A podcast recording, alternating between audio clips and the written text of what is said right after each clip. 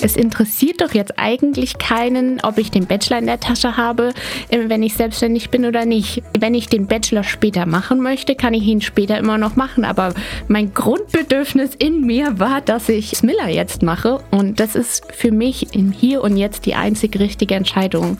Und das ist den Tipp, den ich wirklich einfach allen mitgeben möchte, dass, dass man erstmal sich manchmal einfach an allererste Stelle setzt.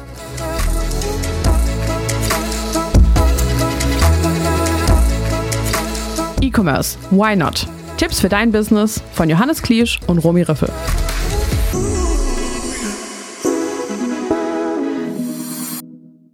Romy, was geht ab? Ich habe heute mal eine Frage an dich.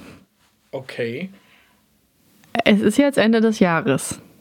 Und jetzt fängt man ja an mit so, ne, irgendwie, wir sehen uns im nächsten Jahr, bla bla. Aber wenn du jetzt mal auf das letzte Jahr zurückguckst, also noch auf dieses Jahr, 2022, spontan aus dem Bauch heraus, was freut dich am meisten? Welcher Tag ist dir irgendwie am meisten in Erinnerung geblieben oder was ist so spontan am besten gelaufen? Weil man sich ja sehr oft einfach immer auf diese eine Thematik fokussiert, die jetzt gerade in dem Moment vielleicht nicht so läuft oder die einem gerade irgendwie Kopfschmerzen bereitet? Beruflich gesehen war der Deal war schon Wahnsinn, da beim Notar zu sitzen. Und dann war der sechs, sieben Stunden auf Englisch, liest der Notar dir was zu und dann war so. Äh. Und dann abends, äh, es war irgendwie surreal, aber abends standen Felix und ich irgendwie weinend da, haben uns in den Arm genommen, haben gesagt, crazy Mann was alles abging. Also ich glaube, das war so dieser Moment, der beruflich gesehen dieses Jahr am verrücktesten war. Bei dir? Mm, ähm, eigentlich tatsächlich super oft so die Termine mit Frank. Ähm, die haben ja alle acht Wochen, über die hatten wir auch schon ein paar Mal hier gesprochen im Podcast, äh, mit dem ganzen Team, wo wir uns immer angucken, wie weit sind wir eigentlich so oder äh, was haben wir denn geschafft und was haben wir nicht geschafft. Und dadurch, dass die eigentlich einen relativ kurzen, in einem relativ kurzen Turnus immer wieder kommen, also alle acht bis zehn Wochen, ähm, bleiben mir die am meisten im, Ko im Kopf und auch eigentlich jedes Mal das Learning so, Mm, dass man sich zu sehr auf die negativen Sachen fokussiert, dass man den guten Sachen zu wenig Aufmerksamkeit schenkt und dann in solchen Terminen eben dann mal Aufmerksamkeit schenkt und vor allem, wie viel man innerhalb von acht Wochen erreichen kann. Mhm. Das ist für mich jedes Mal so, wo ich denke, ja krass, okay, also wenn du mal irgendwie 15 Leute an einem Strang ziehen, wie viele Sachen man innerhalb äh, von acht Wochen schaffen kann, ähm, das eigentlich, muss ich sagen. Also das sind immer so die Momente gewesen, wo ich so am positivsten äh, rausgegangen bin. Geil. Also für alle ZuhörerInnen, schreibt uns doch mal bei Instagram, bei Snoxhalting Podcast, was waren eure Highlights, was waren eure chlorreichen Momente, was waren eure Fun Facts. Dann lesen wir vielleicht das nächste Mal den ein oder die andere Nachricht vor. Und jetzt ganz viel Spaß mit der Folge. Viel Spaß. Hallo und herzlich willkommen zu einer neuen Folge Podcast. Heute mit einem Special Guest und hier im Studio haben wir auch gar nicht so oft, meistens ist es online, nämlich mit der lieben Belinda von der Smiller Boutique. Johannes, wer ist denn die Belinda? Ja, ich will gar nicht als erstes sagen meine Freundin, aber das ist natürlich für mich am allerwichtigsten, aber vor allem auch eine unfassbare Geschäftsfrau, die in den letzten 12 bis 18 Monaten ihren Traum von einem eigenen Offline-Store wahrgemacht hat. Und darüber werden wir heute gleich sprechen. Wie kam es zu der Idee? Was waren die Höhen und Tiefen? Und deswegen herzlich willkommen. Ich sage jetzt mal Belinda, dass es nicht so awkward ist. Belinda, willkommen. Dankeschön. Was ist die Smiller Boutique und wie kam es dazu? Mm, also die Smiller Boutique ist ein Concept Store und eingedeutscht, wie es hier die Mannheimer so gerne sagen, ein Geschenkeladen. und ähm, ja, das hat eigentlich alles letztes Jahr im August gestartet, so richtig, ähm, indem ich auf Etsy gestartet habe, um Handyketten zu verkaufen. Genau. Wie kam es auf die Idee, auf Etsy Sachen zu verkaufen? Hört man ja auch nicht so oft, aber ähnlich wie Amazon FBA ist Etsy ja schon auch ein geiles Geschäftsmodell. Ja, genau. Also Etsy ist ja auch eigentlich wie so ein Marktplatz und da werden vor allen Dingen selbstgemachte Produkte finde ich, mehr wertgeschätzt als auf anderen Plattformen und sehr gut verkauft und ist auch viel persönlicher. Und äh, ja, ich war schon damals als Kind äh, sehr, sehr affin damit, ähm, in Ruhe irgendwelche Kleinigkeiten auszuarbeiten. Und ähm, habe früher auch schon Schmuck gebastelt und dann habe ich irgendwie durch Social Media und Co festgestellt, ja, dass Handyketten äh, schon so ein Ding sind neuerdings. Und irgendwie habe ich nur welche auf Amazon äh, Made in China gefunden. Und äh, da habe ich gedacht, komm, eigentlich ist es doch voll schön, was personalisiert zu finden, weil auch vor einem Jahr war auch personalisierte Sachen auch absolut ein Trend. Und dann habe ich gedacht, warum verbinde ich das nicht. Und zusätzlich war natürlich auch der Faktor, dass äh, ja mein Traum war, eine Boutique zu eröffnen und ähm, ein guter Freund von mir hat gesagt, ich muss äh, online äh, schon mir dann Namen aufbauen und äh, auch ähm, ja schon mal ein bisschen die, an die Kunden heranzutreten und dadurch habe ich gedacht, komm, starte ich damit als erstes Produkt auf Etsy. Wie, was waren die Schritte, um auf Etsy online zu gehen? Also von dem Gedanken, wie du es gerade gesagt hast, why not? Einfach mal auf Etsy starten. Was muss dafür geschehen, auch für die ZuhörerInnen? Allerwichtigste Punkt ist, glaube ich, Mut, weil äh, ich habe es auch gerade mit einer Freundin drüber gehabt, die eigentlich gerade sehr, sehr äh, affin damit ist, Adventskalender zu basteln. Dann habe ich gesagt, hey, das wäre eigentlich auch voll das tolle Etsy-Produkt und sie traut sich gar nicht. Und deswegen, ich glaube, der allererste Schritt ist erstmal den Mut zu haben und erstmal sich zu informieren. Aber grundsätzlich macht Etsy einem schon würde ich behaupten, relativ einfach. Also äh, du kannst dir dort erstmal einfach ein Profil anlegen und dann deine Produkte einstellen. Also das ist schon, finde ich, die Plattform ist sehr selbsterklärend und ähm, ja, man kann es natürlich entweder direkt mit seinem eigenen Namen machen oder äh, so wie ich, ich habe ja nicht mit Belinda geworben, sondern ich habe ja direkt mir einen Namen überlegt, wie auch dann die Boutique dann später heißen soll. Es hieß von Anfang an Smiller, oder? Ja, tatsächlich sogar von Anfang an Smiller Boutique, mhm. weil ähm, also weil viele auch fragen, warum Smiller, kann ich das ja auch direkt voran, äh, vorwegnehmen. Ähm, also Smiller ist dänisch und bedeutet lächeln und das ist ähm, einfach daraus entstanden, weil super viele äh, Marken gibt's schon mit Happy und Smile etc. Und dann habe ich gedacht, naja, was heißt denn eigentlich lächeln oder fröhlich oder sonstiges auf anderen Sprachen? Und dann habe ich halt einfach stundenlang im Internet rumgesucht und dann habe ich halt irgendwann Lächeln auf Dänisch gefunden und das ist, war kurz, prägnant, klang schön, habe ich gedacht, das ist es. Und es gab's zusätzlich auch noch ganz, ganz wenig im Netz dazu. Und dann äh, wurde es dadurch ähm, direkt der Name und Boutique habe ich direkt mit hinten dran gesetzt, weil das ja von Anfang an mein Ziel war und ich finde, das klingt nochmal ein Stück hochwertiger. Und ich kann mich erinnern, wenn ich jetzt mal so ein bisschen die Rollen switchen kann, auch als Partner an deiner Seite, dass du, äh, du hattest es so über ein paar Tage so im Sinn, ey, Handyketten sind jetzt voll im Trend, man hat es immer mehr irgendwie bei Stars gesehen, aber auch irgendwie große InfluencerInnen und das ist einer deiner größten Stärken, dass du solche Trends äh, früh erkennst hast gesagt, eigentlich müsste man das machen. Und dann war so ein Sonntag, äh, wir chillen immer am Sonntag und machen gar nichts, genau wie gestern. Und dann hast du gesagt, ey, why not? Lass uns doch jetzt einfach bei Amazon mal bestellen. Und ich weiß nicht, wie groß die Bestellung war, aber lass es 200, 250 Euro sein, irgendwie sowas in die Richtung, wo du verschiedene Perlen einfach ganz einfach bei Amazon bestellt hast. Dieses Band, das man dafür braucht. Und dann ging es eigentlich los. Ja. Wie ging es dann weiter? Genau, also ich habe äh, ja, wie du schon richtig gesagt hast, meine erste Bestellung auf Amazon getätigt und habe dann erstmal ähm, die Designs angefangen zu entwerfen. Und ich weiß noch, unser erstes Shooting von meinem ersten Produkt haben wir einfach beim Gassi gehen mit Emma gemacht.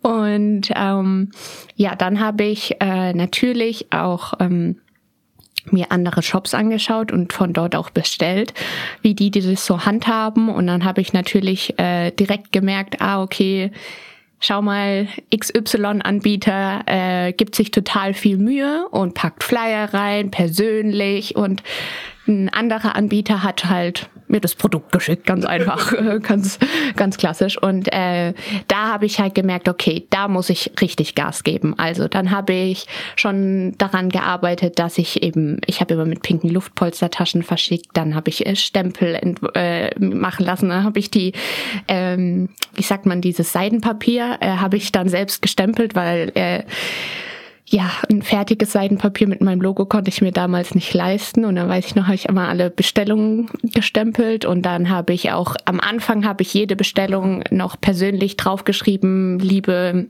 ich nenne sie jetzt mal Veronika, danke für deine Bestellung. Und ja, mit der Zeit wurde es dann auch alles ein bisschen angepasster, aber ja, so ging das los. Und ich muss natürlich glücklicherweise sagen, dass mein erstes äh, Design von der Handykette bis heute mein erfolgreichstes Design war. Aber das war, glaube ich, mehr Glück als Verstand. Aber ja, äh, gestern hatte ich ähm, mit Johannes drüber, dass ich es sehr faszinierend finde, wenn manchmal solche Produkte wie zum, also von so großen Schmuckanbietern so richtige Klassiker werden und dass ich das so, da hat sich ja derjenige, der Designer nicht gedacht, oh, das wird der nächste Klassiker und äh, so, also in ganz kleinem Format ging es mir ähnlich mit dem ersten Design. Habe ich ja auch niemals gedacht, dass das das erfolgreichste Produkt direkt wird.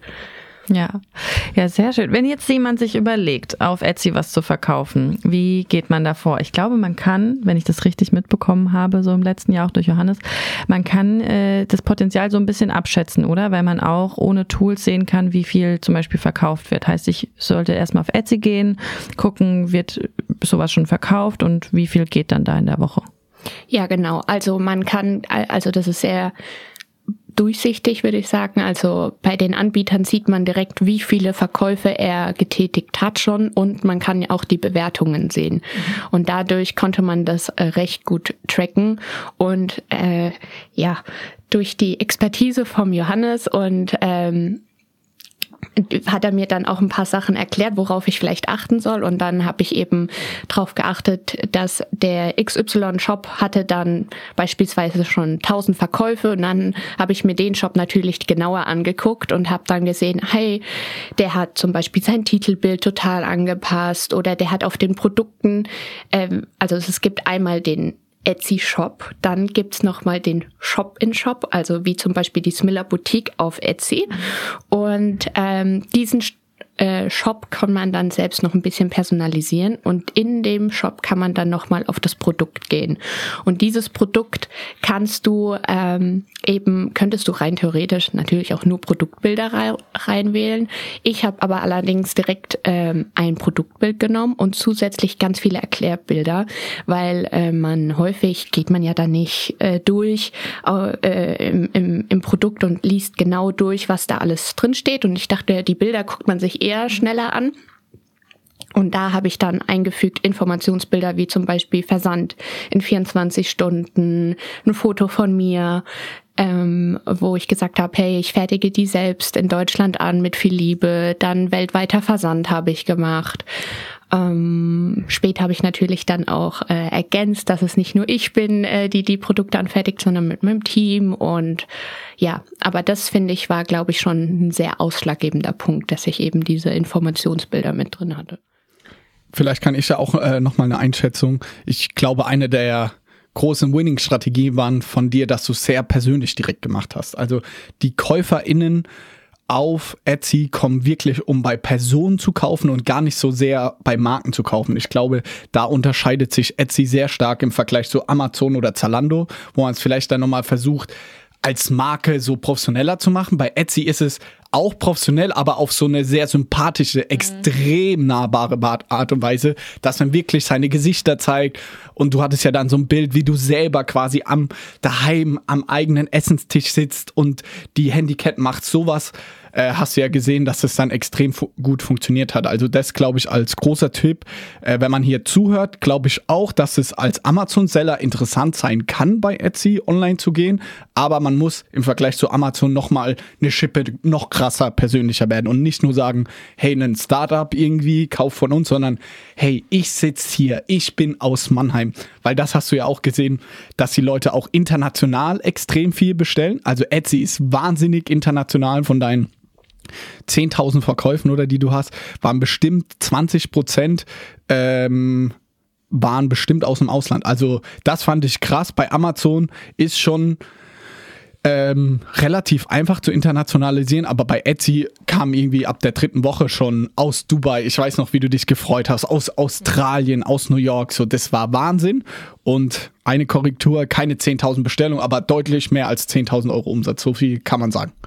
Und ich glaube, für viele ZuhörerInnen würde ich jetzt einfach mal reingehen, äh, gucken bei Amazon, was ist euer bestes Keyword, euer bestes Produkt und gebt es mal ein bei Etsy und schaut dann die zwei, drei ersten organischen Treffer und schaut, wie viel Verkäufe der Anbieter dann gemacht hat mit diesem Produkt.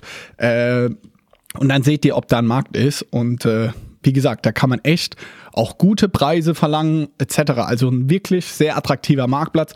Für Snox ist es jetzt nicht so, weil das wäre so ein bisschen Augenwischerei. Aber gerade für Small, äh, Medium Businesses, glaube ich, ist es ein super underrated auch Geschäftsmodell, weil man schnell starten kann, gut in der Handhabung, man kann viel machen und deswegen war das ja auch der Katalysator für Smiller. Ja, da habe ich noch eine, einen kleinen Tipp. Ich habe sehr viel meine Produkte ähm, reduziert. Also das war ähm, ein großer Hebel, dass ähm, die Produkte häufig reduziert waren. Und zusätzlich würde ich anbieten, um oder empfehlen, wenn man auf Etsy startet, dass man den Versand erstmal kostenlos macht, weil das ist natürlich, wir kennen das glaube ich alle, wenn man dann im Checkout sieht, ach ja, das ist Summe XY und dann nochmal vier Euro Versandkosten. Nee, dann doch lieber nicht. Und das ist einfach diesen, diesen Gedanken wollte ich schon direkt am Anfang vermeiden und weshalb die Versandkosten direkt immer kostenlos waren, auch wenn es eben auf die Philippinen mal in der Handykette ging.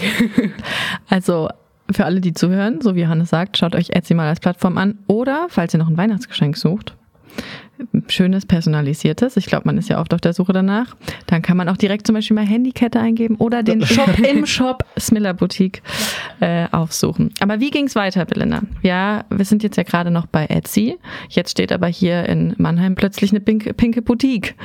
Da ist ja ein bisschen was dazwischen passiert. Absolut. Also, um den Bogen noch mal kurz zurückzuspannen, es war eben, weil Etsy so gut funktioniert hat, äh, waren wir, ähm, hatte ich auch ein großes Weihnachtsgeschäft genau vor einem Jahr.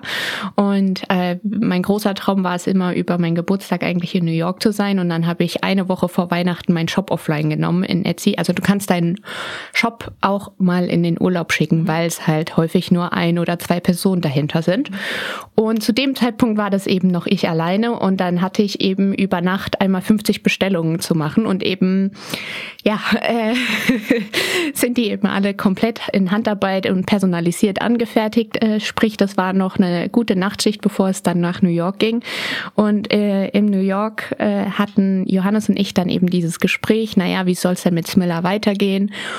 So kann es ja auf Dauer nicht funktionieren.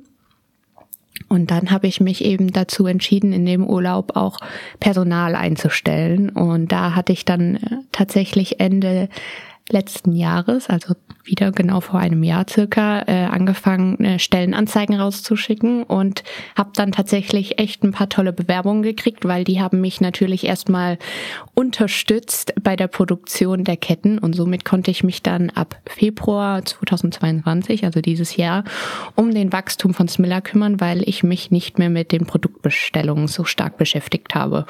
War das für dich ein schwieriger Schritt? Auch weil du hast es ja dann drei, vier Monate gemacht und dann Personal einzustellen. Das ist ja auch wieder eine ganz andere Art von Verantwortung. Davor war es so, okay, wenn ich morgen keine Lust habe, mache ich meinen Etsy-Shop, wenn ich will, zu.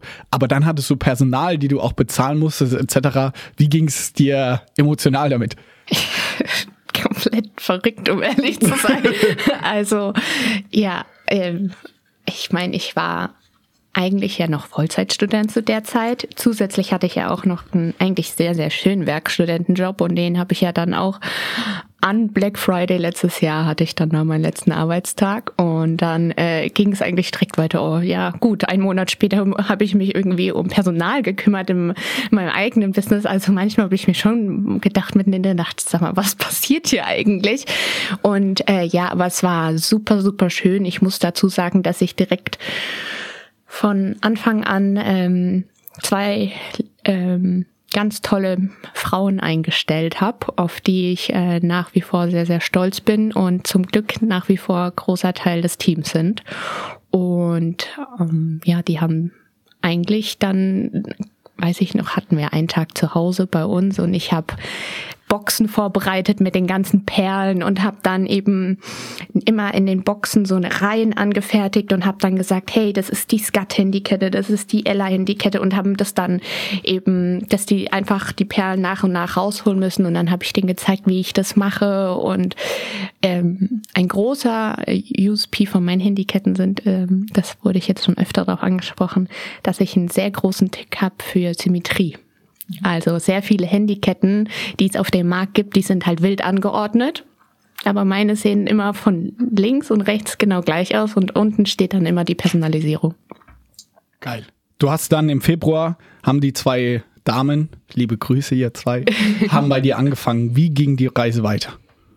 Ja, die Reise ging weiter, dass ähm, die ein oder anderen Offline-Events gestartet haben und ein äh, großes Offline-Event, wo ich tatsächlich sehr stolz drauf bin, ist, ich war vor meiner Zeit von Smiller und äh, Werkstudentenzeit, war ich ähm, für ungefähr ein Jahr dualer Student bei der Firma C&A. Und ich war dann da nicht so ganz happy, weil auch eben Corona kam und dann eben das Zentralpraktikum nicht stattgefunden hat etc. Und dann hatte ich tatsächlich auf Instagram von so einer kleinen Agentur eine Anfrage drin, hey, äh, wir veranstalten bei C&A ein Offline-Event, möchtest du nicht Teil davon sein? Und ich habe erstmal gedacht, nein, komm, da antworte ich nicht drauf, das ist gemein. Und dann habe ich aber tatsächlich gedacht, hey, nee, Moment mal, vielleicht ist das ja wirklich eine tolle Chance. Und dann habe ich drauf geantwortet und äh, tatsächlich war das dann mein erstes bezahltes Offline-Event hier in Mannheim und tatsächlich in einem C&A und das war für mich schon echt ein bisschen mindblowing, weil ich mir dachte, wow, also vor äh, gut einem Jahr oder ein bisschen länger war ich da noch Werkstudent und habe äh, hinter der Kasse gestanden und jetzt stand ich da mit meinem eigenen Small Business. Ja, und ja. Geil. Und dann weiter, weil wir sind immer noch nicht beim eigenen Laden hier in der ja, Berliner die, Straße angekommen. Yes, ja, die, äh, die Reise ging dann weiter, dass es eben die Offline-Events stattgefunden haben und das gut angenommen wurde. Dann hatte ich auch mein allererstes Shooting dieses Jahr, wo ich ähm, eben teilweise mein Tem äh, Team fotografiert hatte. Das war damals noch die Kati und die Sarah und ich.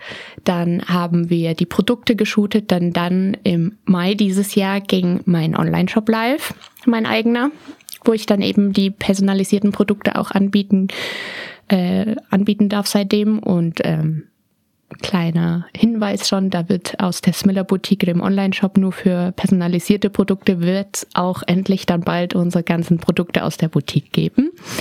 Und dann äh, hatte ich tatsächlich dieses Jahr im Sommer einen Geburtstag von einer guten Freundin von mir. Und wir saßen da alle zusammen in einer Runde und da waren verschiedene Altersgruppen vertreten und wir hatten, sind dann irgendwie aufs Miller gekommen und das doch irgendwie mein Traum ist eigentlich einen Offline-Store zu eröffnen, weil das ja irgendwie jetzt auch nicht der üblichste Traum heutzutage ist. Und dann haben sie alle gesagt, hey Melinda, du hast doch so ein gutes Gespür für Trends und Ästhetik und alles. Also wirklich so ein Laden in Mannheim fehlt doch noch. Also wirklich macht es. Und ich war zu dem Zeitpunkt noch so unschlüssig und äh, habe mich nicht richtig getraut und das war wirklich ein Schlüsselmoment für mich, wo ich dachte, hey, wenn wirklich so verschiedene Altersgruppen aus der Umgebung sagen, hey, trau dich das, habe ich tatsächlich einen Tag später auf ImmoScout einfach geguckt und habe eigentlich die perfekte Ladenlocation gefunden. Und dann habe ich ähm, das in die Hand genommen und hatte direkt eine Besichtigung. Und äh, liebe Grüße an den Simon, mein Vermieter, den habe ich dann drangsaliert und habe direkt auf äh, einer iPad-App habe ich dann diese habe ich diese Location nachgebaut und habe gesagt, hey, schau mal, das ist mein Konzept und äh, du du kannst doch nicht nein sagen zu mir. Und tatsächlich äh, eine gute Woche später hat er mich dann angerufen gehabt und hat gesagt, hey Belinda, wir haben uns für dich entschieden, du kriegst den Laden und das werde ich auch nie vergessen, weil ich habe nur am Telefon gesagt, okay. okay. und er hat sich, glaube ich, auch gedacht, warum reagiert sie denn so komisch? Aber ich habe so geweint, dass ich es ihm nicht zeigen wollte. Und dann hatte ich den Mietvertrag ähm, bekommen und dann stand da tatsächlich, wie Johannes gerade schon richtig gesagt hat, Berliner Straße 19 drauf. Und die äh, Adresse ist für mich war nochmal der Wink im Zaunpfahl, weil ich bin in Berlin geboren am 19.12. und wer an so Schicksal und ein bisschen abergläubisch ist, der wird jetzt sich denken, oh mein Gott, ja. und alle anderen werden sich denken, ja, okay, und jetzt? Aber ähm, ja, das war für mich nochmal ähm, ausschlaggebend, dass das äh, einfach so sein muss, wie es jetzt kommt. Und es war eben äh, Anfang August, der Mietvertrag ging los Mitte August. Zwischenzeitlich waren wir dann noch äh, einmal in Kopenhagen. Äh, die Messe hatte ich tatsächlich schon länger mit Kati geplant, um auch da noch mal kurz Erklärung zu schaffen. Kati war am Anfang für die Produktion der Ketten zuständig. Mittlerweile ist sie ähm, mein treuer Begleiter, alles was äh, die Einkaufsthemen betrifft, wofür ich sehr, sehr dankbar bin. Und dann war das nochmal so witzig, weil wir hatten die Kopenhagener Messe geplant ursprünglich, um einfach uns mal den Markt anzuschauen dort. Also Skandinavien ist ja immer uns eigentlich ein Schnuff voraus. Und dann waren wir auf einmal auf der Messe und haben tatsächlich schon Produkte ausgewählt für den eigenen Laden. Und das war schon richtig, richtig toll. Und da haben wir wirklich sehr, sehr viele tolle Marken kennengelernt, die jetzt heutzutage auch in der Boutique vertreten sind. Und dann 15. August ging die Baustelle los und es war gesetzt 29. Oktober Eröffnung. Und man muss dazu sagen, die Location war super, die Quadratmeteranzahl war auch super, aber innen drin sah es einfach noch katastrophal aus. Also es war Teppichboden, abgehangene Decke, es hat nach Rauch gestunken, es waren Bilderrahmen, Abdrücke in Gelb vom ganzen Rauch und dann habe ich gesagt, nee, so nicht. da muss einiges passieren und die Bauarbeiter haben geflucht, weil es waren drei Schichten Tapeten drauf und alles. Und dann haben wir aber tatsächlich in acht Wochen eigentlich eine Kernsanierung von dem Laden gemacht. Ähm, die liebe Romi hat ja auch mit ihrem Freund äh, ein paar Mal auf der Baustelle vorbeigeschaut und das finde ich, das habe ich gemerkt, von Anfang an, das ist für mich der ultimative Unterschied zu Offline- und Online-Geschäft. Denn ein ähm, Online-Geschäft, da denkt sich keiner, oh komm, zeig mal, wie weit du schon mit deinem Online-Shop bist. Aber auf einer Baustelle kommt jeder vorbei, weil er das sehen will. Also das ist doch schon mal irgendwie, das merkt man, finde ich, das ist einfach dieser Unterschied zwischen Online und Offline. Und ähm, ja, das war eine kraftvolle Zeit. Aber es war auch unglaublich schön, weil auf einmal wirklich von einem kleinen Etsy-Business wurde ich auf einmal zu einer Bauherrin. Und ähm, ich weiß noch, irgendwie zwei Tage nach Baubeginn hieß es auf einmal, ja, leg mal Steckdosen fest und wo soll dies und das hin? Und ich war so, ich weiß es nicht. äh, ja, und dann ging es wirklich tatsächlich los. Und da muss ich großes Chapeau an die Kati wirklich geben. Ohne sie würde der Laden jetzt nicht so aussehen, wie er aussieht. Denn sie hat wirklich voller Power mit mir da durchgestartet und hat alle Produkte mit mir bestellt. Und wir haben ein tolles Sortiment ausgewählt, weil Kati und ich haben zum Glück auch einen sehr, sehr ähnlichen Geschmack. Manchmal schon gruselig wie ähnlich. Und da haben wir dann allen möglichen Marken zusammengestellt. Äh, wir haben, ich weiß noch, wir haben ein rosanes Plakat gekauft und äh, uns überlegt, wie welches Sortiment wo aufgebaut ist. Denn bei einem Concept Store ist es eben so, dass wir nicht nur eine Kategorie wie Kleidung haben, sondern eben ganz, ganz viele Kategorien. Aber dass es trotzdem halt ein tolles Einkaufserlebnis wird. Und ja, da haben wir dann einfach angefangen rumzutüfteln und ja, dann war einfach ziemlich schnell die Eröffnung da.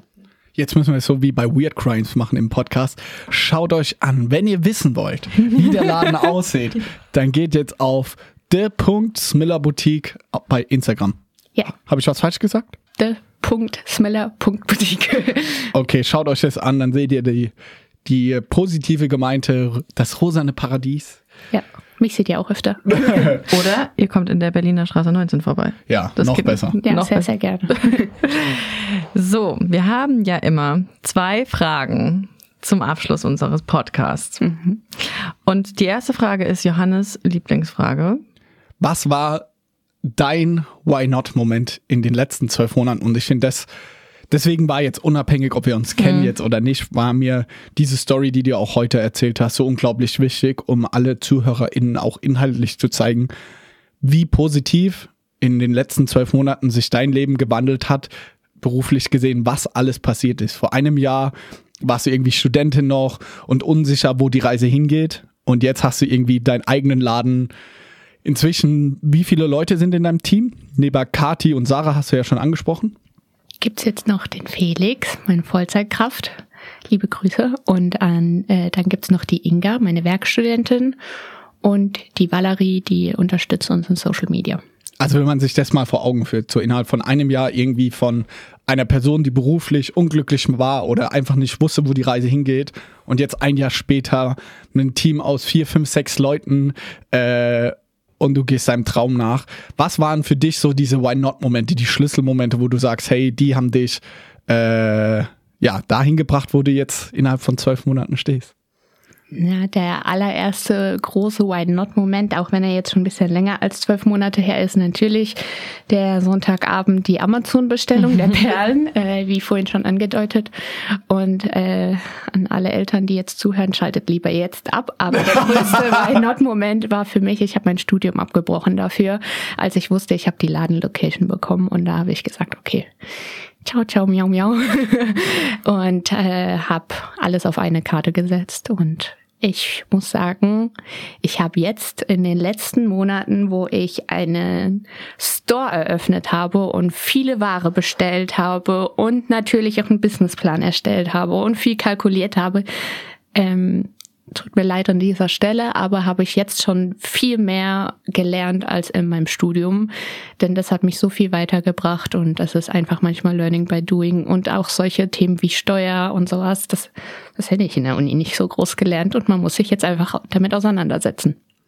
Auch da, ich finde, diesen Moment hätte ich jetzt gesagt, äh, so ein Schlüsselmoment, weil wenn ich jetzt in meinen Freundeskreis äh, spreche oder auf Snox Coffee treffs etc., ist das fast immer der Tipping Point. So, man steht an der Kreuzung, man weiß, okay, Teilzeit habe ich jetzt zu einem gewissen Punkt gebracht.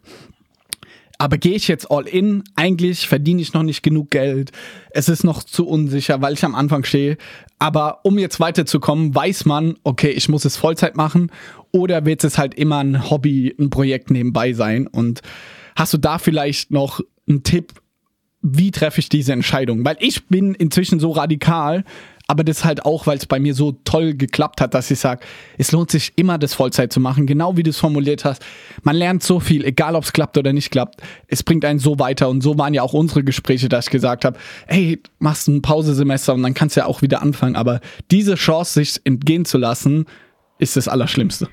Ja, absolut. Also ich glaube, die letzten zwei Jahre waren die intensivsten Jahre meiner Entwicklung generell, weil einfach privat super viel passiert ist auch. Und ich kann es ja so viel verraten, dass ich habe keinen Kontakt zu meiner Familie und musste dadurch generell lernen, Entscheidungen alleine zu treffen und für mich selbst einzustehen.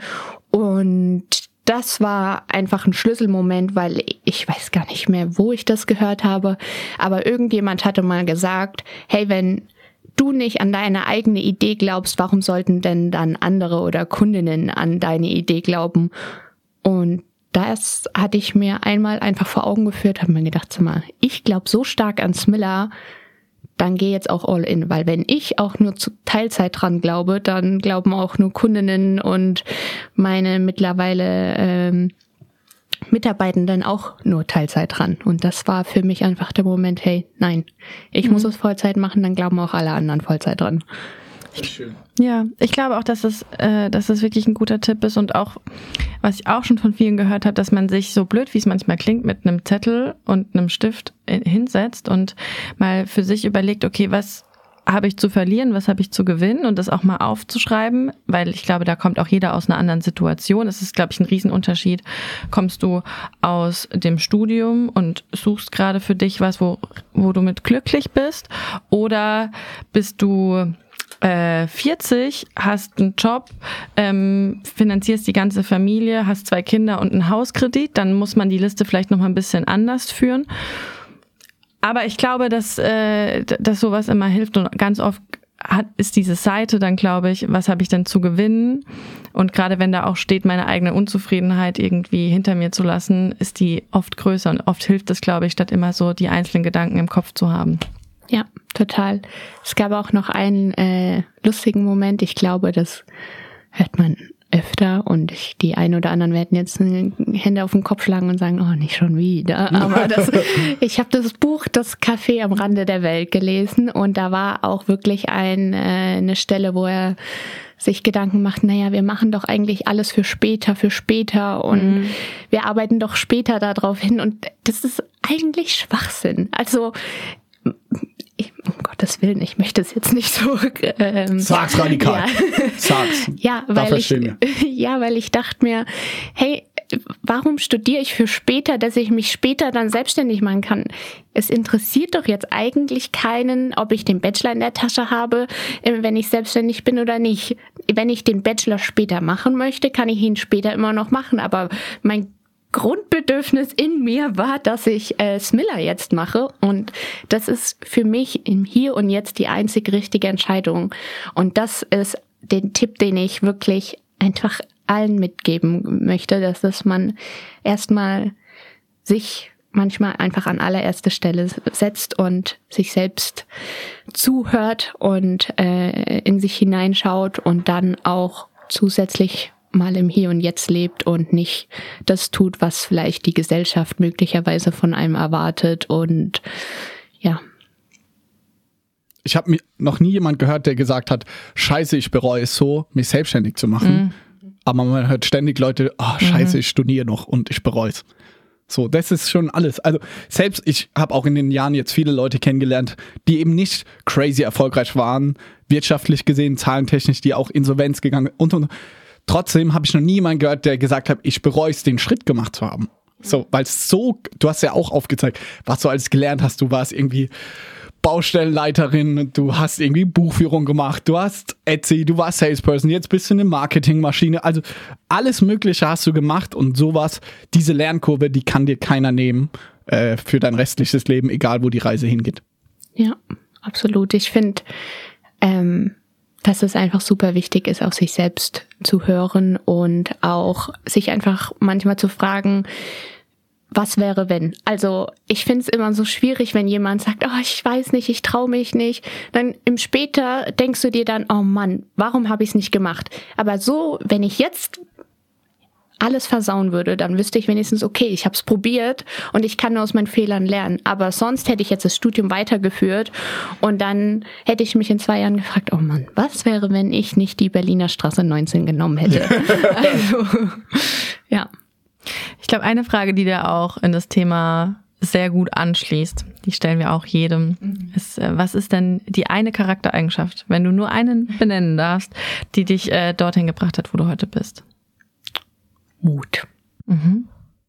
Ich hätte jetzt bezogen auf Belinda gesagt, ihr großes Herz. Ich glaube, dein Erfolg bei Etsy war abhängig davon, dass du es toll transportieren konntest in den Bildern, dass du so herzlich bist und jede Bestellung, die, die bei den Kunden angekommen ist, war mit Liebe verpackt und das hat die Leute in den Reviews wieder geschrieben. Deswegen bist du hoch in den Rankings gekommen. Also ich glaube, ganz, ganz viele Online-UnternehmerInnen unterschätzen, wie viele quasi Empathie, sorgfall, liebevoll man eben auch transportiert und wie entscheidend das auch für einen Online-Erfolg ist, obwohl das so abstrakt ist. Aber am Ende des Tages, das sage ich ja auch immer zu unseren Leuten hier im Team, Verkauf, Menschen verkaufen an Menschen und nicht an irgendwelche Algorithmen, auch wenn wir große Fans davon sind. Und ich glaube, dass du sowohl online das geschafft hast, aber auch jetzt einfach in deinem Laden und vor allem auch an dein Team weiterzugeben, deine unglaubliche Herzlichkeit, dein großes Herz und äh, ich glaube, das hat dich dahin gebracht, wo du heute bist. Was würdest du sagen, Romy? Mm, also ich glaube, das Mut, also hatte ich auch direkt, glaube ich, gedacht. Also ich meine, da gehört schon irgendwie viel Mut dazu in dem letzten Jahr. Ähm, ich glaube, ich hätte das auch, ja, Mut und vielleicht auch so ein bisschen, ich weiß nicht, wie man das in einem Wort zusammenfassen kann, aber so, das klingt jetzt sehr abstrakt, aber so die Fähigkeit zu träumen, ich glaube, dass das auch ganz viele oft nicht haben. Also so, dass sie dass sie sich selbst auch gar nicht, das was du gesagt hast, so dieses Was wäre wenn, dass sie sich selbst auch auf die Frage gar nicht erlauben. Ähm, nicht nur, dass sie gar nicht darüber nachdenken, sondern selbst wenn die, glaube ich, in den Kopf schießt, dass dann viele denken, dass sie viele direkt irgendwie die Frage bei sich und auch die Antwort, die vielleicht schon da ist, manchmal direkt löschen. Ich glaube, da, da ähm, gehört auch irgendwie viel dazu und ich glaube auch, dass weiß nicht, ich glaube, bei Snox war das auch ein großes Thema. Also so ähm, romantisch, wie das irgendwie klingt, irgendwie Fähigkeit zum Träumen, aber so am Anfang, weiß ich noch, kam oft irgendwie das Thema auf, gerade so, ja, warum macht ihr denn jetzt Boxershorts, wenn da Snox draufsteht? So, also, aber dann, ja, ihr habt euch hingesetzt und ihr habt halt überlegt, okay, was wäre, wenn wir ein zweites Produkt haben, was richtig gut funktioniert und was was ganz anderes ist als Socken. Vision zu haben und zu träumen zu können, ist auch wirklich eine Fähigkeit und nicht sein rationales Ich immer alles klein reden lassen, sondern ja, man muss auch mal crazy sein. Belinda, und jetzt will ich einmal sagen, Schatz, schön, dass du da warst. Es war ein Fest. Danke, dass ich hier sein durfte. Und jetzt alle Leute offline kommt in Mannheim vorbei, gegenüber vom Stocks Coffee, das kann man ja auch dazu sagen. Also da kann man die ganze, sage ich mal, Podcast-Fan-Tour in eine machen. Das war aber nur Zufall. Ja, muss Ja. man wirklich sagen. Ja. Ähm, geht bei der Smiller Boutique vorbei, esst danach im Snox Café oder wenn es eben online sein möchtet, dann bei Etsy entweder Smiller eingeben oder viel besser noch bei smiller-boutique.de. Richtig. Welcome to the Happy Club. Sehr gut, schöner Abschluss. Tschüssi! Tschüss. Was eine schöne Folge mit Belinda. Ich bin echt richtig stolz auf sie, wie sie das gemacht hat. Ich weiß ja, sie war super aufgeregt und sie hat dann auch abends äh, davon gesprochen. Habe ich es auch wirklich gut gemacht. Ich so, Schatz, ja, du hast das Hammer gemacht. Und daher, wenn ihr auch findet, dass sie es toll gemacht habt, dann schreibt wirklich mal einfach bei the.smillerboutique ihr eine nette Nachricht und sagt, hey, ihr fandet die Podcast-Folge cool oder was ihr daraus lernen konntet. Ich weiß, dass es Belinda alles bedeuten würde. Nächste Woche geht es weiter mit Annemarie Berland und das ist ein Familienunternehmen, mittlerweile geführt im, in der dritten Generation und äh, ich fand es unglaublich beeindruckend, ähm, wie sie über den Wechsel gesprochen haben und welche positiven, aber auch negativen Seiten im ersten Augenblick ähm, das Ganze mit sich bringt, wie man damit umgeht, was sie daraus gelernt haben und ja, wenn euch das Ganze interessiert, dann schaltet nächsten Montag ein, denn Johannes Montag ist Podcast-Tag!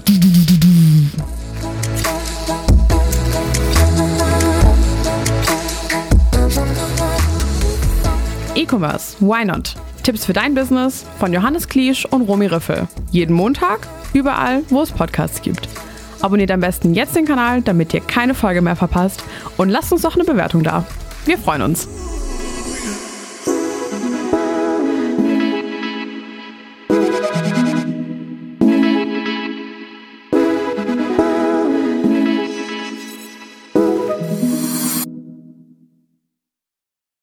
Dieser Podcast wird präsentiert vom Team Snox.